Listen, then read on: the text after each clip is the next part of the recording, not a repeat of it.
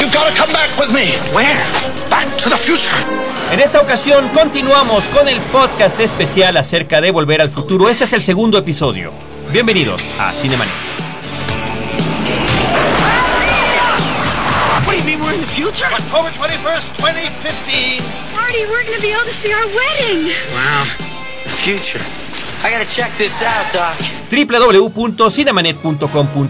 es nuestro portal.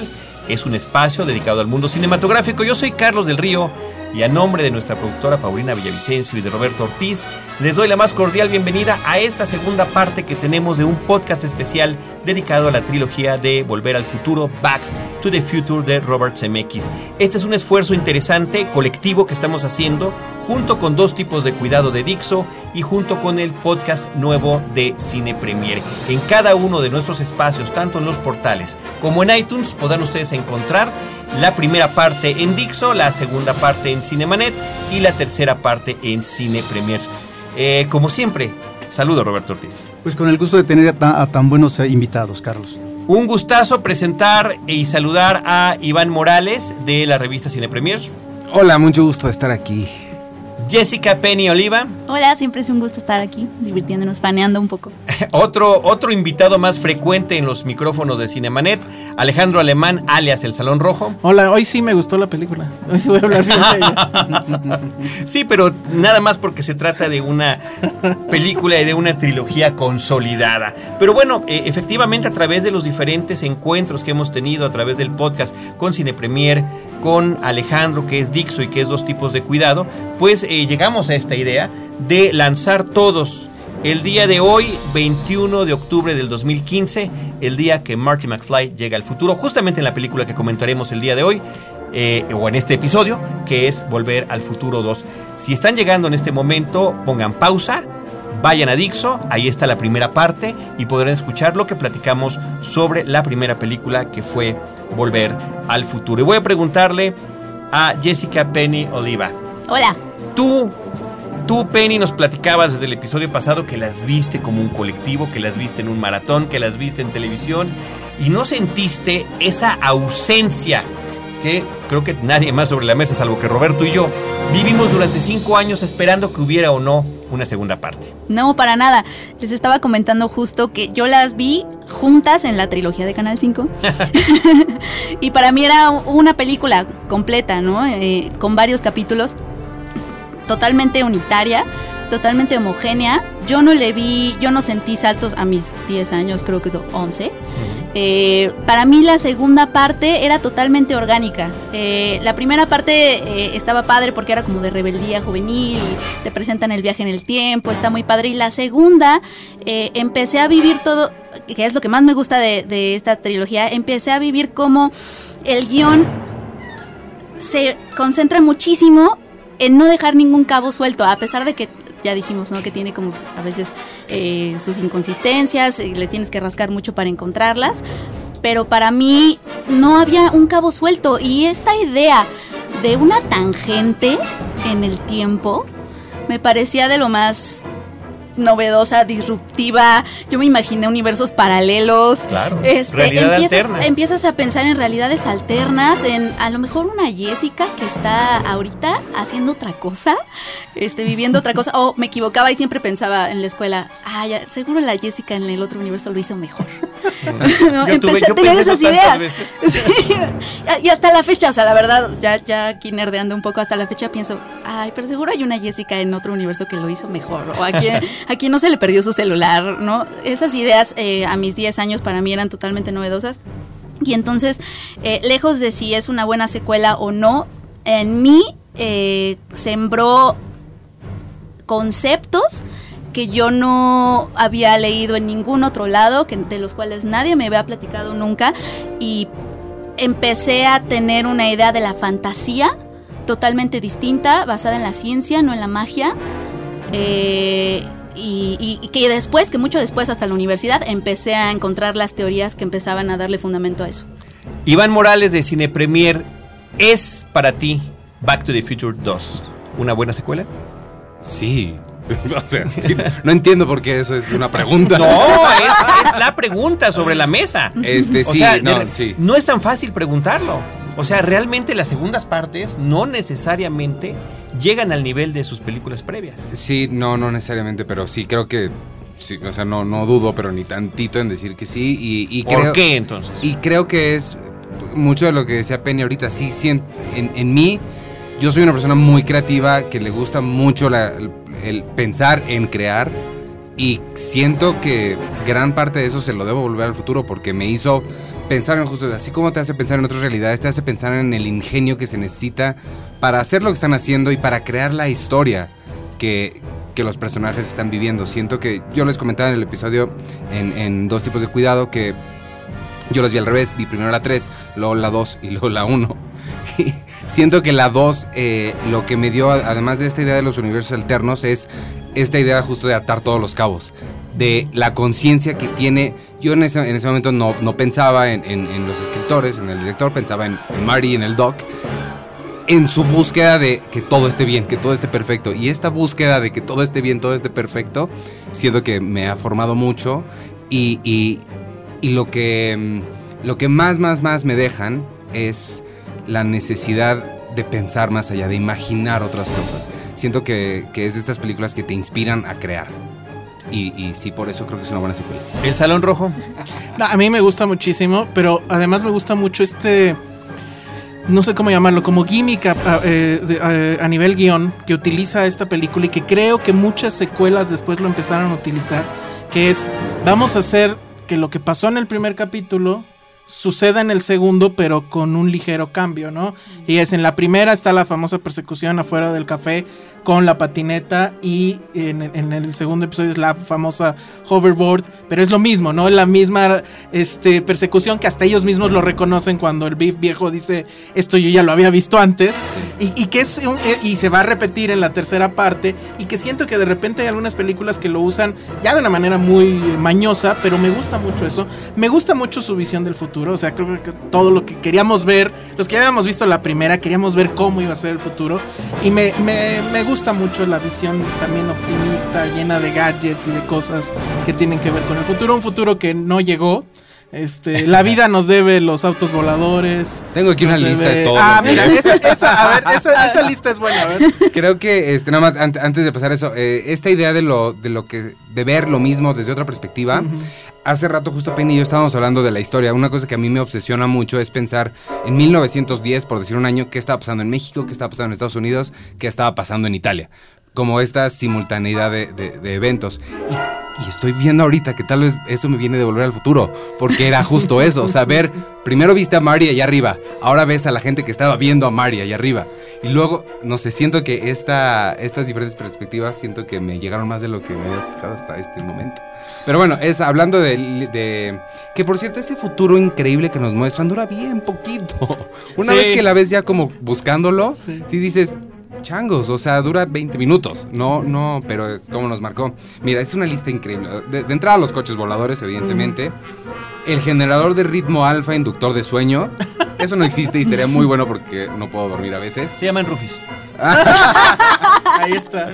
Las clínicas de rejuvene- rubi- rejuvenezación. Ru- Botox, Botox. Rejuvenecimiento. Pero sí existe, exacto. Sí, pero Botox. no de la forma en la que. Bueno. Ah, O sea, Bueno, encontramos nuestras hay- propias alternativas. Hay variantes, cosas similares. Yo diría que esa sí está. En este futuro ya no hay abogados y por eso la, ah, eso sí. la justicia es rápida. Es expedita. Los implantes biónicos. Que perdón, pues estaría padre estar unos centímetros más los alto. andamos esperando desde el hombre nuclear. Los anuncios holográficos. Todo eran hologramas. Eso todavía no está. Jaws 19 tampoco llegó. En, lo- en los restaurantes y cafés no hay mesas con bicicletas estáticas. Que seguro no tardan porque ahorita la obsesión con el ejercicio está por todos lados. Y evidentemente el más grande, tengo- una lista enorme que si quieren luego la publico, pero no tiene caso repasarlos todos. Pero creo que el más grande son los hoverboards. Sí, claro. Creo que ese es el que nos deben. Y, y- lo deben. y lo Pero- padre es que sí lo están haciendo. o sea, Las patinetas flotadoras. Hay uno que necesita una superficie Claro. especial, ¿no? Pero, Sí, o sea, sí. Pero lo que es interesante es. Ay, perdón. No, no, sí. Todo el tiempo estoy Lo es haciendo esto, interesante- Roberto. Venga, venga, Jessica. No, lo que, sí- lo que iba a decir eh, es que es interesante nuestras alternativas, ¿no? Igual y no hay como anuncios holográficos, pero sí estamos obsesionados con el 3D. O, o obsesionados con las secuelas, ¿no? Porque era Tiburón, ¿qué? 19. 19. Eso sí está pasando. o sea, como que sí hay, hay algunos conceptos que sí. Sí, sí, claro, si sustituyen tiburón por rápidos y furiosos, Es al que, ratito ya va a haber De hecho, sí hay otra lista, ¿no? La de cosas que sí se cumplieron. Sí, total. Porque, por ejemplo, se ven los drones que, bueno, no cargan una. Bueno, sí, los No, de sí. ahorita ya cargan una cámara, pero bueno, no, no hacen lo mismo exactamente, etcétera. Hay muchas cosas O sea, se tienen su versión del Skype, por ejemplo. O sea, la videoconferencia sí existe, le puedes Pero seguía el fax, por ejemplo, que eso O sí sea, era que- un anacronismo. Algo que, que sería increíble que existiera y que no existe, no entiendo por qué, es abrir puertas o pagar con huella digital. No entiendo eso porque no lo tenemos. Va a empezar con, con los teléfonos, pero bueno. Yo lo que veo es que a lo mejor le estamos exigiendo demasiado al guion de esta segunda parte. ¿Por qué? Porque estamos en 2015 y en realidad el futuro tiene que adecuarse a las edades de los personajes. Es lo que condiciona eh, la vivencia de los personajes, su edad, ese futuro eh, que, que tiene que ser 2015. Y por lo tanto, ese 2015 es un 2015 que más que vincularse a las posibilidades eh, como ciencia y a la tecnología, se vincula más bien a un mundo fantástico. Y en ese sentido, si efectivamente, porque otras películas lo han manejado, los taxis y los carros, ¿no? Que andan incursion- in- incursionando eh, en, los aires, etcétera.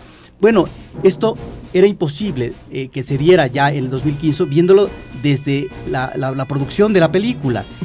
Pero era una cuestión de anticipación, era finalmente meter este ingrediente visual muy atractivo que corresponde a un futuro más remoto.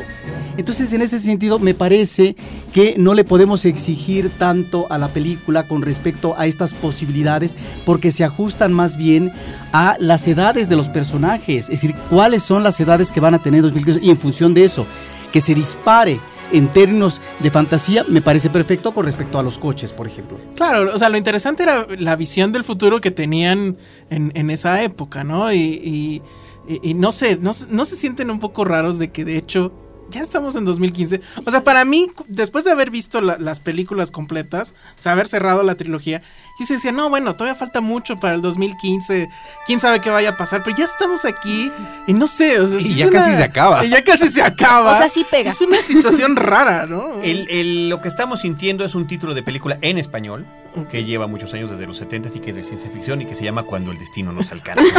el destino nos alcanzó y es completamente distinto de lo que esperábamos a través de las películas. Pero bueno, regresando a la pregunta original eh, de la secuela y demás, esta película es una cinta que a mí como segunda parte verdaderamente me voló la tapa de los sesos. Me, me fascinó todo el concepto efectivamente de ver las mismas cosas desde diferentes perspectivas. A diferencia de lo que comentaba Iván y Penny desde el episodio pasado, el tema del viaje en el tiempo yo ya estaba demasiado familiarizado. Por supuesto que está la película de H.G. Wells, que repetían en el Canal 5 y en muchos otros más, y en muchas matinés, pero además eh, con series como Star Trek, de la que soy gran fanático, y de Star Wars y demás, pero particularmente Star Trek, el tema del viaje en el tiempo y de lo que puede suceder si uno altera el pasado, cómo llega afectar el presente, todo eso yo ya me lo sabía. O sea, ya lo tenía concebido, como decía Iván, como una realidad científica, posible gracias a la tecnología y el ingenio del ser humano, ¿no? Estamos hablando de este tema de la ciencia ficción. Por eso me llamaba más la atención conocer a tus papás de jovencitos. Pero la creatividad, para poder regresar a los mismos lugares, a los mismos momentos y verlo desde otras perspectivas, tratando de no alterarlo, ni de que tu propio, eh, tu propia persona de otro momento te pueda ver, te pueda reconocer o se pueda percatar de su presencia, me parece que es absolutamente fabuloso. Como lo es la parte que cuando la vi en el cine, pues fue como cuando vi Robocop la primera vez, que me tenía verdaderamente tenso. El futuro alterno, el 1985, el presente alterno, el 1985 alterno, con el que se encuentra Marty McFly cuando regresa que es esta sociedad de anarquía absoluta, de crimen, de impunidad, de asesinatos, de muerte, de desapariciones, de abuso, de lo peor que podía traer este capitalismo eh, de los ochentas, que también se presentaba en su, en su parte generosa y positiva, porque el final de la primera es, mis papás son exitosos, tienen dinero, yo tengo una camioneta, puedo llevar a mi chava a pasear, ¿no? A final de cuentas, el materialismo era lo que funcionaba. Que, son, que es ahí una crítica a lo mejor medianamente vedada a las Reaganomics, ¿no? Que era justamente lo que te vendía, el sueño americano se estaba cumpliendo, y el sueño americano era efectivamente tu novia que está bien guapa, la camioneta increíble, y, y, y del lado, bueno, del otro lado, en la historia alterna de este lugar donde Biff Tannen era el rey, pues eh, eh, donde ya no alcanzaba el dinero para los demás, todo el mundo era pobre, era como un estar en Las Vegas pero sin dinero y demás. Sí. Entonces era, en ese sentido era interesante. Y además, hablando de Ronald Reagan, no sé si recordarán que pues era un fanático absoluto de- del cine, él mismo era actor, y en algún momento, junto con Star Wars, él eh, citó a, a Volver al Futuro en, en algún discurso que se volvió muy famoso, porque él decía que él iba a llevar a los Estados Unidos a donde no se necesitaban caminos, que era con lo que cerraba la primera película. La primera película. where we're going, we don't need roads. Y que además, pero a partir de que él era una broma de la película, eh, fue que se interesó más en la cinta. La historia cuenta también que cuando Ronald Reagan vio la película por primera vez y de repente dicen, a ver, si vienes del futuro, ¿quién es el presidente del 1985? Ronald Reagan, ¿el actor? Entonces Jerry Lewis debe ser vicepresidente, ¿no? Y que y dicen, lo dice Robert Zemeckis, que le pusieron stop a la película. Ronald Reagan pidió que la regresaran, quiso volver a ver ese pedacito, ¿no? Así como eh, el, el- el diseñador del DeLorean les mandó una carta felicitándolos por lo que habían hecho con la cinta. Ah, y que ¿no? Reagan aparece en la segunda también, porque él es el Claro. que está peleando con Gaddafi en este café. 80s. Ajá, que era como un Max Headroom mezclado ahí. Y que bueno, pues de nuevo ahí la referencia a Reagan. Con respecto a esta visión del futuro, creo que están los referentes eh, anteriores. En el caso de Stanley Kubrick con 2001 Odisea del Espacio, es una película que se hace en los 60. Y él tuvo toda una asesoría científica, qué tipo de naves, eh, qué manejo de trajes espaciales, etc. Y ese 2001 en el planeta Tierra es muy diferente a lo que él nos presenta como visión en la incursión en el espacio por parte del ser humano. No obstante que ya se habían dado los viajes espaciales a la Luna y que en el 69 el hombre logra pisar la Luna. Entonces ahí yo creo que si bien es cierto hay aportaciones en términos de aproximación de lo que puede ser un futuro en tal o cual época, creo que aquí, y en el caso sobre todo de Zemeckis y su guionista formidable, son ingredientes que tienen que haber eh, a veces más con fantasía que otra cosa. Aunque existen elementos efectivamente propios de la ciencia, como tú ya lo mencionabas, Iván. Bueno, ahí también se me hace muy interesante cómo una obra nunca puede desapegarse por completo de, la- de los tiempos en los que se crea. O sea, realmente el futuro que nos presenta eh, Back to the Future 2 es muy ochentero. O sea, la- la- la- las vestimentas son completamente ochenteras. Tenemos a las chamarras, digo, aunque se seca sola y todo, pues está, está esta chamarra abultada, los, los, los, este, los jeans de tubo y los tenis grandotes. O sea, realmente una obra no se puede despegar del todo del tiempo en el que es creada, ¿no? Y yo creo que también por eso no, no- no podemos ser tan exigentes, como dice Roberto, con ese futuro. No, y que nunca pretendió ser profético. Realmente No. lo que decía CMX y Bob Gale es que no hay manera. Lo que sabemos como cinéfilos es que no hay manera de que la tenemos al futuro. Entonces, tenemos la posibilidad de crear futuros distópicos, sí. ¿Por qué no creamos uno amable? Y continuamos lo que sucedió como lo que ya fue una tradición en la serie de películas, que era la transición del tiempo en un mismo lugar. En Back to the Future, la primera película, lo primero que filmaron fueron las escenas de los 50. La dejaron así pristine, como dicen ellos, nuevecito todo.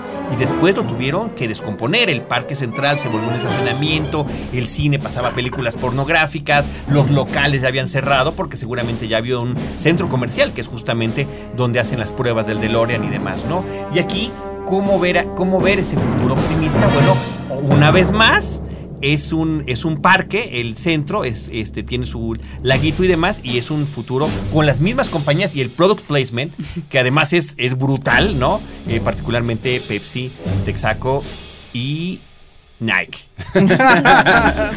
Este, ah, yo lo que quería mencionar ahorita, mencionaste de- del centro comercial, que la courthouse se convierte en un centro comercial porque ya no hay necesidad de tener una courthouse. Pero creo que hablando de cosas que se cumplieron o no se cumplieron, creo que eso le atinó sin querer. ¿Qué tantas cosas hoy en día se han convertido en centros comerciales? Y que solían ser, no sé, la casa de moneda o lo- mil otras cosas Cines, el cine Teresa, y que ahora son centros comerciales. independientemente de su, de su tipo de programación de películas, ahora es un pasaje comercial. Sí, en, en- yo estuve en Boston hace un año y la creo, creo que era el City Hall an- antiguo original, no me acuerdo qué, qué cosa exactamente, pero abajo había un Angus y, y junto una Apple Store, adentro de donde solían pasar leyes. Sí es como muy muy fuerte esa pues esa predicción que pues ni cuenta se dieron. Que, que regresando a lo que decía Roberto, es muy interesante cómo, o sea, efectivamente Volver al Futuro 2 lo toma como un asunto de, bueno, hagámoslo chistoso, hagámoslo amable, etcétera. Pero como ya lo había hecho Kubrick de que se, eh, se llena de asesores y dice, bueno, ¿cómo va a ser el futuro, no? Y Kubrick creo que le, hace- le, le atina muchas cosas, aunque le falta el tiempo. O sea, en, en 2001 se ve que la gente ya está usando iPads, por ejemplo. Desde entonces, ¿no? Los 60 pero me llama mucho la atención cómo creo yo a partir de Volver al Futuro se lo toman ese asunto de querer ser profetas mucho más este fuerte. Por ejemplo, Spielberg contratan no sé cuánta gente para Minority Report para decirles cómo va a ser el futuro según ustedes. O sea, qué sí voy a poder ver, qué no se va a ver, etcétera. Cuarón me parece que hace lo mismo y él lo que dice es yo quiero un futuro pero que no se note tanto, ¿no? Y efectivamente, los carros pues ya traían en la pantalla ciertos controles que ahorita no han llegado. Me acuerdo que, que en Children of Men este, eh, los anuncios ya se movían y para cuando la vimos era una cosa así como de wow y ahorita ya lo vemos este, en cualquier lado afuera, ¿no? Entonces es interesante cómo para el cine forzó, creo yo, esta película a repensarse más el futuro y verlo ya más desde un punto de vista tecnológico, de qué sí se puede, qué no se puede, qué es probable que vaya a pasar o no. Ahora, yo lo que creo es que si bien es cierto que es una secuela atractiva, no supera ni mucho menos eh, la primera parte, ni mucho menos. Y aquí es donde eh, creo que si bien es cierto que el guion justifica las diferentes situaciones, ahí es donde de repente eh, se presenta un reto para uno como espectador cuando está viendo la película, que se puede volver muy atractivo, efectivamente. Que uno tiene que estar muy al pendiente, uno tiene que estar muy atento, porque son muchos los elementos, muchos los cabos que uno tiene que ajustar, porque efectivamente se presentan toda una serie de situaciones y se complica más eh, para el personaje y para los personajes la situación que están viviendo con respecto a estos pasos de un tiempo a otro y lo que puede significar y trascender en sus vidas y en la vida planetaria o del universo. En ese sentido, sí es una película que exige más la atención del espectador. El guion me parece que está bien establecido, pero que se llena de vericuetos y de situaciones que finalmente a veces no resultan ni mucho menos tan atractivos como esta primera parte, donde finalmente todo resulta que lleva a un cauce divertido, feliz y de una magnífica resolución narrativa. Hablando de, de- de estructura, creo que es muy interesante el caso. Al ratito vamos a hablar un poco más de la 3, pero si, si desmenuzas el guion de la segunda a su pura estructura, es igualita que la primera. El- la estructura es idéntica, sucede casi lo mismo, casi al mismo tiempo. Y lo que se me hace verdaderamente extraño es que la tercera parte que la hicieron al mismo tiempo que la segunda es completamente diferente y rompe con todo. Entonces me hace curioso que, que repitieran esa estructura y decidieran de repente ya no, nada. Sí, y qué bueno que lo mencionas porque creo que eso es un dato importante, el hecho que durante casi un año, 11 meses, de manera eh, consecutiva, creo que nada más pararon tres semanas. Algo que hoy en día es de lo más común que Es de lo más Sí. común y bueno, ahí está el ejemplo más grande, debe ser la, primera trilogía del Señor de los Anillos, ¿no? Eh, que lo hicieron así casi como si fuera una miniserie, ahí sí. ¿no?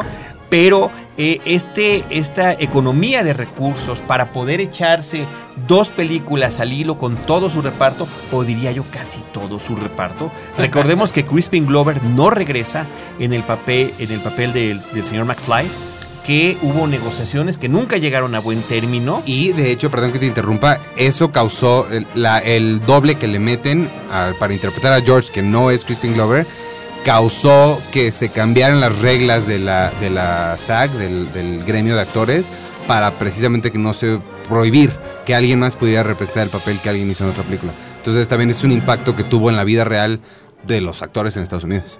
Y que llegaron a un acuerdo de ahí de algunos cientos de miles de dólares con Crispin Glover, pero bueno, finalmente no aparece en la película. También cambiaron a la novia de, de- de Marty. La actriz eh, que la interpretaba ya no podía, su mamá estaba enferma y entra al kit Elizabeth Shue. Elizabeth Shue. Lo que significa la novia de... Le fue mejor, ¿no? A Karate Marty Kid le fue mucho Sí, mejor. bueno. La otra era muy chula, lo que pasa es que ya no la volvimos a A mí ver. me gustaba más la otra. Es linda, las dos. La, yo, la verdad que... El, el tiempo fue más amable con Elizabeth Shue. Sí, sí, sí, sí, sí, Sí, sí. bueno. Y la podemos ver ahí en, en CSI ahora, ¿no? Exacto. Eh, y eh, Elizabeth Shue tuvo que, bueno, y Marty McFly, y Christopher Lloyd y Michael J. Fox tuvieron que volver a filmar el final de la primera película para poder empatarlo. A mí algo que me encanta es que la película empiece donde la Sí, otra termina. eso es Eso fantástico. me fascina. Sí. Eso me fascina.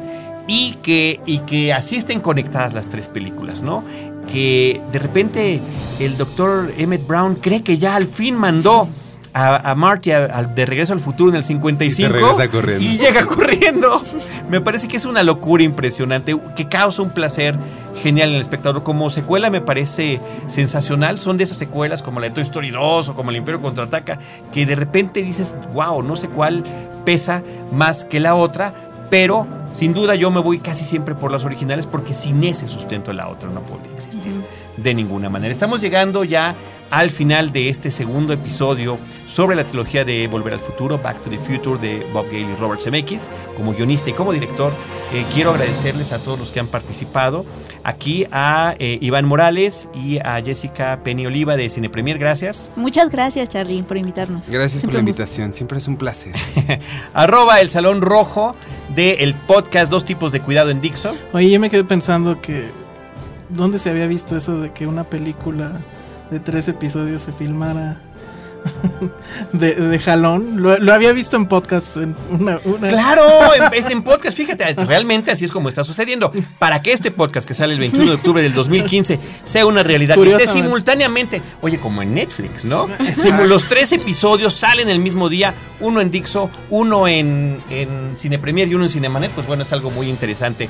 Eh, Roberto Ortiz, Paulina Villavicencio, nuestra productora, Alejandro Alemán, tú, por favor, eh, Alejandro, danos la segunda trivia. Va a haber una pregunta en cada uno de los tres episodios para llevarse una trilogía en Blu-ray, que es la que tiene todos los eh, eh, extras y demás. Y también tenemos algunas en DVD, ¿verdad? Así es, pero bueno, el premio grande es un Blu-ray del 30 aniversario de Volver al Futuro.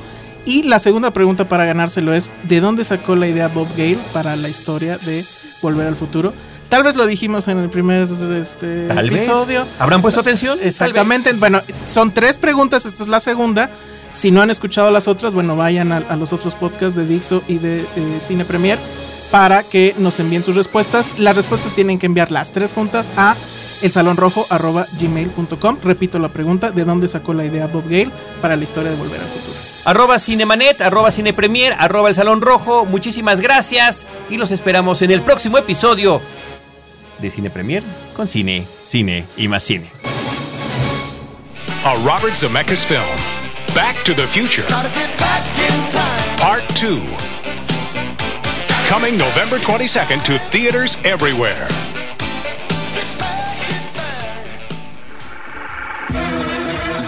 Cinemanet termina por hoy. Más cine en Cinemanet.